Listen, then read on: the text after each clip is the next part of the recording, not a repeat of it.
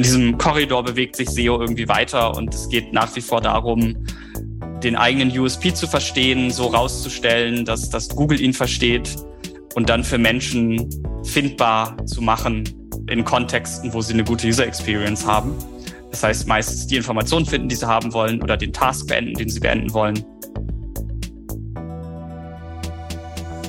Man muss einfach nur die Basics verdammt gut machen und automatisieren und skalieren und ein Monitoring und Alerting drauf haben. Das bringt für die meisten Unternehmen die größten SEO-Erfolge.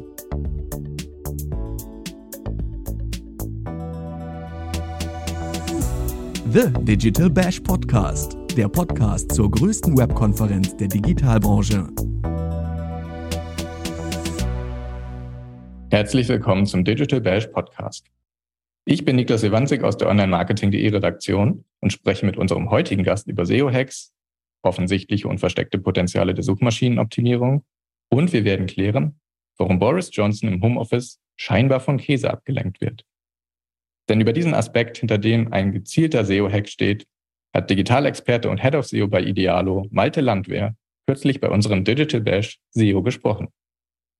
Heute spreche ich mit Malte eingehender über die Beweggründe hinter diesen auf den ersten Blick absurden Geschichten und tauche mit ihm zusammen etwas tiefer in die aktuellen Herausforderungen und Trends der Suchmaschinenoptimierung ein.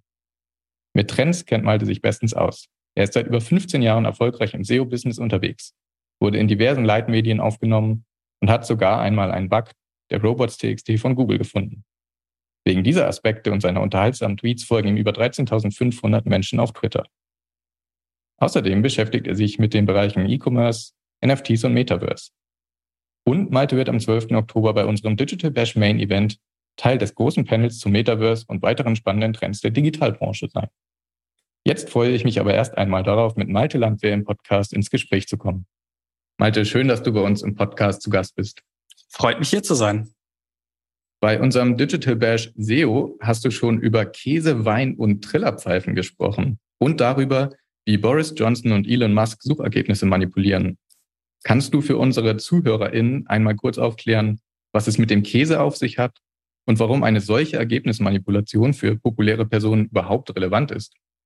Also das mit dem Käse, das kommt daher, dass Boris Johnson und einige andere Politiker in London fotografiert worden waren, während es sehr, sehr streng Corona-Lockdowns in UK gab wie sie in einem, ich glaube, es war ein, ein Innengarten von Downing Street Käsehäppchen gegessen und Wein getrunken haben. Und dann hat die Presse eben geschrieben, wir sind im Lockdown und die Politiker haben hier eine Party. Und dann hat Boris Johnson, glaube ich, sogar selber gesagt, nein, nein, das war ein spätes Meeting mit Käse und Wein. Das war keine Party. Also das war ja so eine klassische Deflection-Taktik von ihm.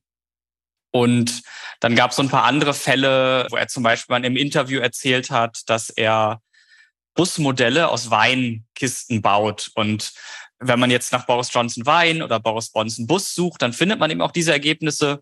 Und man findet aber nicht mehr die Weinparty, die Käse- und Weinparty oder die Story, dass die Polizei gerufen wurde, nachdem er sich mit seiner Freundin gestritten hat und der Streit ging los, weil er Wein auf ihr Sofa gekippt hat.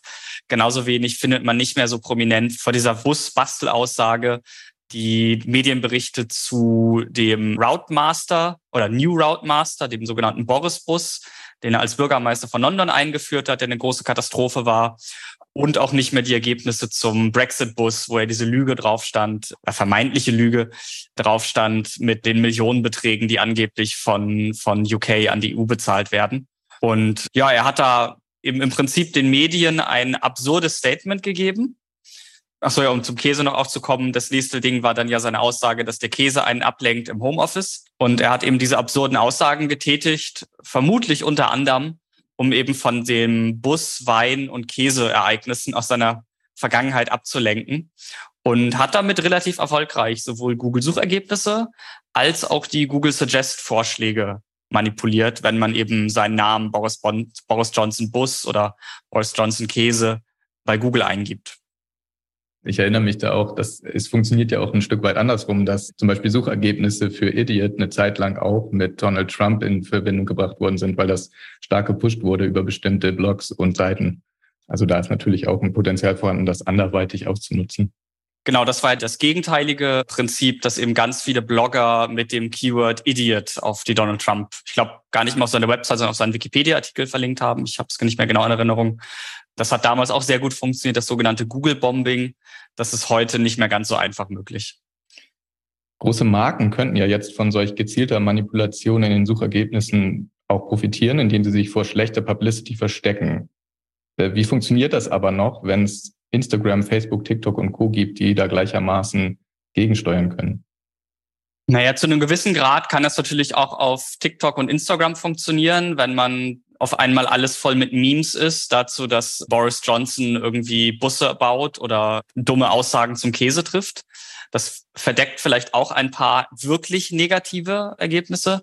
Aber tatsächlich ist es so, dass das keine skalierbare Taktik ist, die jetzt jeder irgendwie für sich nutzen kann. Da gibt es ein paar Menschen wie Elon Musk oder Boris Johnson, die, sagen wir, deren persönliches Image nicht leidet, wenn sie verrückte Sachen sagen, weil jeder sie eh für verrückt hält.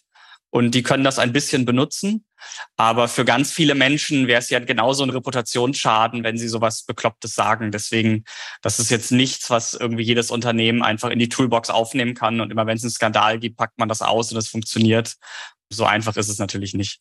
Genau, also die meisten Unternehmen und auch Personen müssen sich ja weniger mit großen Headlines auseinandersetzen, als eher mit dem alltäglichen Wettbewerb um die besten Positionen in Suchmaschinen, allen voran Google. Und mit dem jüngsten Helpful Content Update möchte Google People First Content in den Mittelpunkt stellen. Jetzt kommt natürlich auch noch das Core Update für September 22 dazu. Was glaubst du denn, welche Art von Inhalten wird deiner Meinung nach künftig nicht mehr so gut funktionieren? Also erstmal würde ich sagen, dass das Helpful Content Update ein Update ohne jeglichen Impact war. Wenn man, es gibt ja viele Tools, die so die Schwankung der Google-Suchergebnisse bewerten und die Tage des Helpful Content Updates waren jetzt eher unterdurchschnittlich starke Schwankungen unterlegen. Es gibt ein paar Branchen, können wir gleich nochmal drauf eingehen, wo es tatsächlich Auswirkungen hatte. Aber primär war das Helpful Content Update PR-Arbeit von Google, um so zu tun, als ginge es irgendwie um Helpful Content. Und da haben sich ja leider auch einige US-SEO-Influencer ziemlich vor den Karren von Google spannen lassen. Also ein Glenn Gabe, eine Lily Ray, viele andere geschätzte Kollegen. Die sind von Google vorab informiert worden und haben quasi über dieses Update geschrieben, als wenn das jetzt nach Panda und Pinguin das nächstgrößte Ding wäre. Und ja, fand ich ein bisschen schade und da haben für mich auch viele SEO-Influencer wirklich viel Glaubwürdigkeit eingebüßt, weil ich meine, also Leute, die Google nachschnattern, braucht man nicht. Da kann man auch John Müller von, von Google folgen und alles glauben, was er schreibt. Und ja, im Prinzip sagt Google ja, das ist ein Update, das äh, site-wide funktioniert und gewissen Content als unhelpful klassifiziert. Ich habe aber nicht gesehen, dass es irgendeine Form von Impact hat. Und Google hat dann, oder auf die meisten Branchen, irgendeine Form von Impact hat. Und Google ist dann auch so ein bisschen zurückgerudert und meinte, ja, das wird ja immer weiter trainiert und der kann ja auch mal, die Classifier kann ja seine Meinung ändern und vielleicht wird er mit dem nächsten Core-Update eine größere Rolle spielen. Jetzt ist es so, dass wir uns, glaube ich, gerade im dritten Tag des Core-Updates befinden von wahrscheinlich 14 Tagen Rollout. Und noch, finde ich, kann man beim September Core-Update nichts sagen. Deswegen schauen wir mal, was es bringt. Ja, du hast jetzt äh, als angesprochen, dass es natürlich einige Branchen trotzdem betreffen könnte. Glaubst du denn, dass sich bestimmte Bereiche umstellen müssen, wenn es jetzt wirklich um People First geht und Content, der tatsächlich nur für die Suchmaschine optimiert wurde, da ein bisschen weniger gut bewertet wird? Genau, also wenn man sich die Branchen anguckt, das sind eben Songtexte, Klingeltöne, Wörterbücher, Grammatik-Website, Mathematik und so kleine Rechnertools, Product Manuals, also so Produktbroschüren einfach eingescannt als PDF oder direkt in digitaler Form als PDF und so Quellcode-Schnipsel-Websites. Und ich glaube nicht, dass Google da irgendwas mit People First gemacht hat, sondern Google hat einfach diese Websites, die ja einfach alle den gleichen Inhalt haben. Ja, also der Text von einem Lied ändert sich nicht oder der Code einer Vorschleife in Java ändert sich halt nicht. Genauso ändern sich Grammatikregeln nicht. Wenn ich ein Verb deklinieren will, das ist einfach auf jeder Website der gleiche Content. Ist eher schlecht, wenn jemand es anders dekliniert oder konjugiert. Jetzt hat man gesehen, dass ich vielleicht derjenige bin, der Grammatik-Websites benutzen sollte. Und das hat für mich nichts mit People First oder SEO-Content zu tun. Also es gibt ja viele Websites, die so AI-generierten SEO-Content benutzen. Davon ist jetzt nicht der Großteil abgestraft worden, sondern es sind primär diese Branchen, wo man eben, naja, wo halt jeder den gleichen Content hat, seine Werbung davor knallt, so halbherzig ein bisschen Branding drumherum baut und das Ganze online schießt. Und ich glaube, eine Lyrics-Website muss halt den Songtext anzeigen. Und das macht jede Lyrics-Website und People First oder nicht, das hat für mich damit einfach nichts zu tun. Ich halte das wirklich für eine riesen PR-Masche von Google, dass es um People First Content ging und Helpful Content.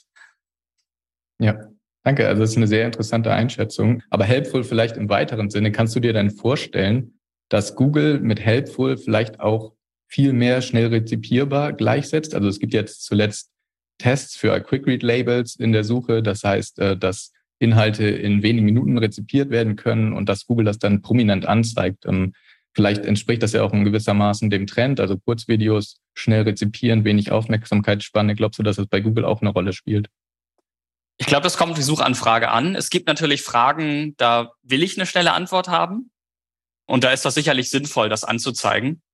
Es gibt aber auch Fragen, die sind einfach komplex. Also was soll ich studieren oder wie finanziere ich meinen Hausbau? Das, das kann ich nicht in fünf Minuten beantworten. Und jeder, der das versucht, ist unseriös. Und was ich tatsächlich auch schon vor, vor einer ganzen Weile mal gesehen habe, ist, dass da war ich noch bei Searchmetrics und da haben wir uns die Länge von Antworten oder von rankenden Websites angeguckt. Und da war schon auf mobilen Geräten so, dass kürzere Websites besser gerankt haben als am Desktop. Das heißt, da hat Google schon verstanden, okay, wer im Kontext ist, ich habe mein Handy in der Hand, will einfach sofort die Antwort haben. Und wer am Computer ist, hat vielleicht mehr Zeit. Und das macht ja auch total Sinn. Und das wird, glaube ich, immer so weitergehen. Also je mehr Google darüber lernt, wie lang die Antworten sein sollten, die Menschen konsumieren möchten, desto mehr wird Google darauf achten. Ja, für die Frage, wie werde ich NBA-Star, da reicht einfach kein 30 Sekunden Video. Also außer da steht, vergiss diese Idee, die Idee ist dumm. Ja, aber wenn ich da wirklich eine Antwort haben will, dann brauche ich halt wahrscheinlich ein längeres Video oder einen längeren Text. Und Google wird natürlich versuchen, immer besser darin zu werden, diese Kombination aus Content-Format, also ist es Text, ist es Video, ist es ein Podcast, in Kombination mit der Länge zu verstehen und den Menschen das auszuspielen, was in dem Kontext für diese Person, für die jeweilige Frage relevant ist. Ja, auch sehr, sehr relevant für die User Experience ist natürlich ein Bereich wie Page Experience, den Google in den vergangenen Jahren stark gepusht hat. Also jetzt seit diesem Jahr ja auch auf Desktop, davor war es auf Mobile. Als Ranking-Signale wurden die Core Web Vitals da immer weiter vorangetrieben und Google hat es natürlich auch sehr prominent geteilt, wie wichtig das ist. Dabei wird aber auch betont, dass selbst Seiten mit schwacher Page Experience ganz gut ranken können. Wie würdest du denn aus Sicht als SEO-Experte Ranking-Faktoren in einer Rangliste einschätzen? Also was könnte man im Zweifel vielleicht sogar hinten anstellen? Also Core Web Vitals kann man sicherlich ganz weit hinten anstellen. Ich glaube, die sind für vielleicht fünf Prozent aller Websites überhaupt relevant. Da gibt es eine schöne Studie von Sistrix, die haben gezeigt, dass Websites mit sehr guten Core Web Vitals während des äh, Page Experience Updates ungefähr ein Prozent an Sichtbarkeit gewonnen haben. Und Seiten mit schlechten Core Web Vitals sind, glaube ich, so drei oder vier Prozent abgestürzt. Also reden wir so von vier, fünf Prozent Unterschied. Und dann ist jetzt aber ganz wichtig, dass wenn mein Content nicht gut ist. Also es gibt zwei Websites und die eine Website hat den besseren Content. Sogar wenn alle Core Web Vitals rot sind, wird diese Website besser ranken als die Website mit den grünen Core Web Vitals, die schlechteren Content hat. Und wichtig wird das Ganze jetzt bei Websites, wo jeder den gleichen Content hat. Zum Beispiel die Branchen, die wir gerade aufgezählt haben, ja, Lyrics, Grammatik, aber auch Aggregatoren im Flugbereich, im Hotelbereich. Alle Flüge, es gibt halt nur eine endliche Anzahl von Flügen auf der Welt, es gibt eine endliche Anzahl von Routen. Es gibt ein bestimmtes Buchstabenkürzel für die Airline, ein bestimmtes Buchstabenkürzel für den Flughafen und eine bestimmte Uhrzeit. Und wer das unique macht, der macht es eher falsch. Ja, natürlich kann man Infos zum Wetter und so weiter mit dran patschen, Informationen zur Verspätung, aber die Kerninformationen bleiben ja gleich für jede Flugsuche. Und bei solchen Websites, wo Google quasi nicht mehr sagen kann, hey, wer hat denn jetzt den besten Content, wenn es dann noch irgendwie drei, vier, fünf Player am Markt gibt, die es alle ganz lange gibt, eine starke Marke haben, die hunderte Backlinks haben, die in Medien erwähnt werden, dann machen Core Web Vitals total Sinn. Aber für so die meisten Websites, die sich noch mit uniquem Content einfach als USP von der Konkurrenz abheben können, machen die Core Web Vitals nicht viel Sinn. Und wenn wir dann jetzt über einzelne Faktoren reden und die alle zu ranken, das ist auch sehr, sehr schwierig und ist auch für jeden Suchbegriff anders wenn man irgendwie was ganz nach oben stellen würde, würde ich dieses ganze Thema EAT, also Expertise, Authoritativeness, Trustworthiness, ganz nach oben stellen. Wobei man da natürlich auch wieder sagen muss, das sind nicht ein, zwei, drei Faktoren, sondern das sind je nach Branche vielleicht 20 verschiedene oder 50 verschiedene Dinge, die man da machen kann. Und ja, dann kommt es halt drauf an. Also ich, ich glaube, SEO ist eigentlich immer so eine Mischung aus Content, Popularität und Marke, ein bisschen technischen Grundlagen, dass man gecrawlt werden kann und User Experience. Und das hängt dann von der Sprache, vom Land und von der Website ab, wie man diese Faktoren gegeneinander gewichtet. Ja, du hast es gerade genannt. Also der Brandfaktor spielt ja ganz häufig auch eine Rolle beim, beim Suchen und auch beim ja, Suchergebnisse anklicken.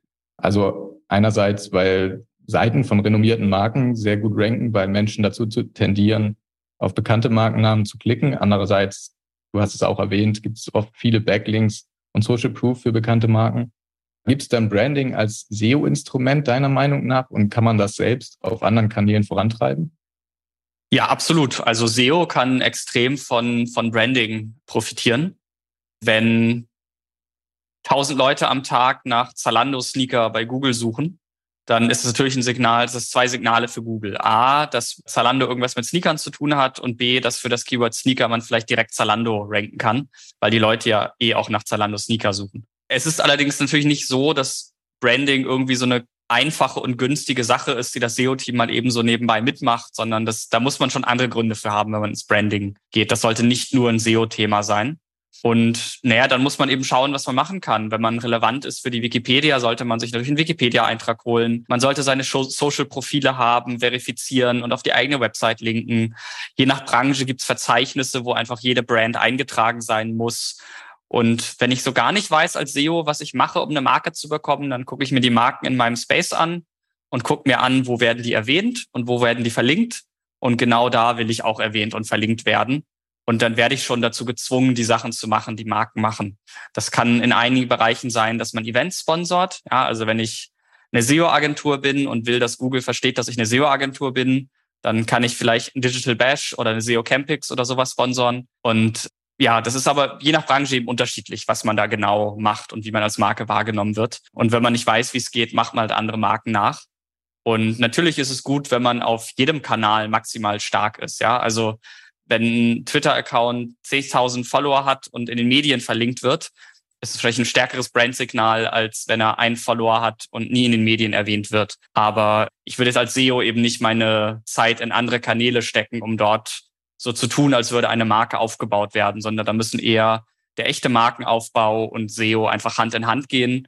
Und ein schönes Modell, das ich mal gesehen habe, war zu sagen, wenn eine Marke neu in ein Land reingeht, dann hilft SEO eigentlich beim Brandaufbau, weil ja jedes Ranking irgendwie so ein, so ein Blickkontakt mit der Marke ist. Und wenn die Marke irgendwann bekannt ist, dann hilft eigentlich der Brand eher dem SEO, weil eben die Klickrate steigt, weil Google sieht, oh krass, das ist eine Brand, wir müssen die ranken. So würde ich über das Thema SEO und Marke denken.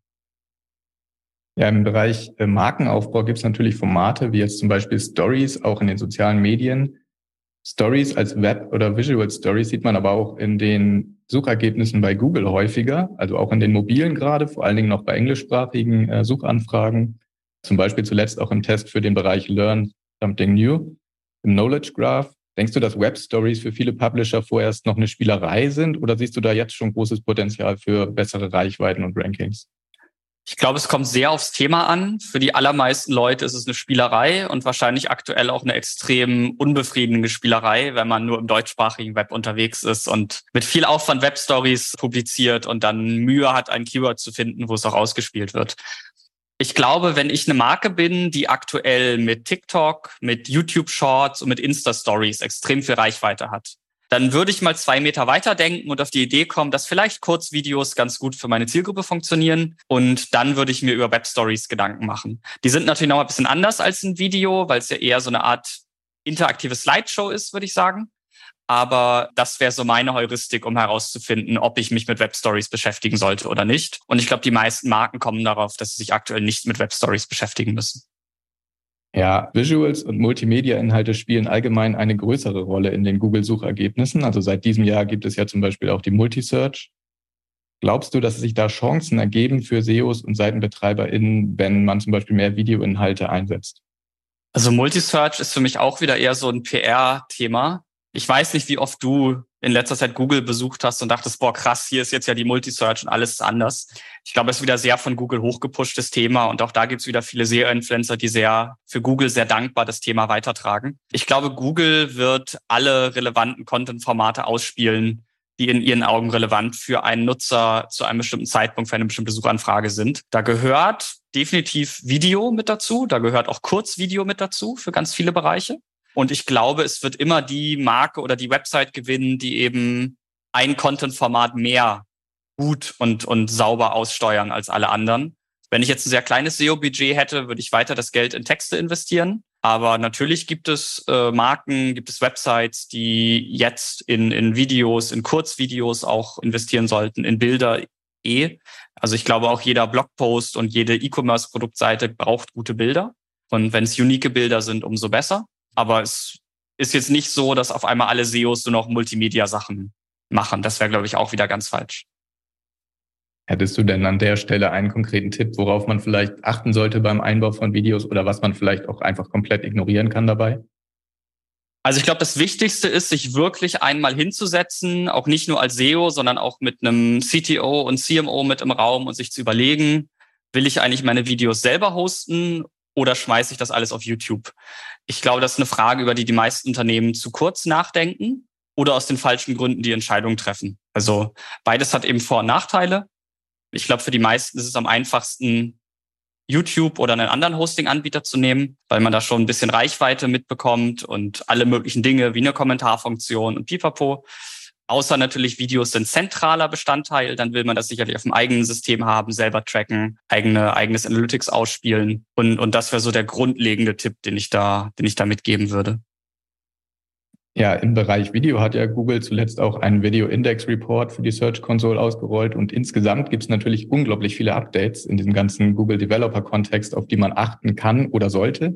Und inzwischen ist es so, dass Google NutzerInnen erlaubt, mit einem Developer-Profil in der Search Central sich über Updates zu informieren. Also man kann das einfach speichern, die entsprechenden Seiten, und soll dann über Updates informiert werden. Das ist noch relativ neu. Gibt es da von dir Hinweise, welche Seiten würdest du empfehlen, dass man sich die auf jeden Fall abspeichert? Es kommt drauf an, wie unproduktiv man sein will. Also je mehr Produktivität man verschwenden will, desto mehr Seiten würde ich da abonnieren. Ich glaube, alle relevanten Änderungen liest man eh innerhalb von zwei, drei Tagen auf Twitter.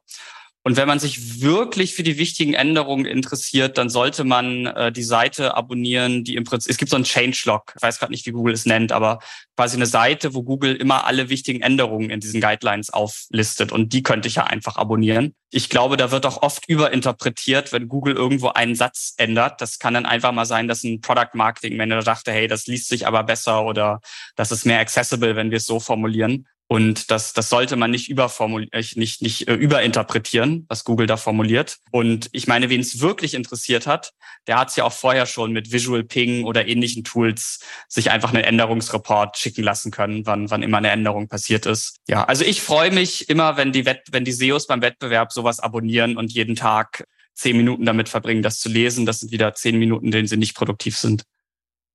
Nun kann man natürlich auch vielen anderen Quellen folgen, um sich up-to-date zu halten. Also zum Beispiel kann man auch bei deinem Twitter-Account reinschauen und bei großen News-Publishern. Hast du denn zum Beispiel einen Geheimtipp für einen Twitter-Account oder andere Accounts auf Social-Media-Kanälen oder Seiten, auf denen sich SEOs informieren sollten oder können? Also außer mir auf Twitter und LinkedIn zu folgen, würde ich sagen, das Growth Memo von, von Kevin Indig. Also entweder man abonniert seinen Newsletter oder man folgt ihm auf Twitter.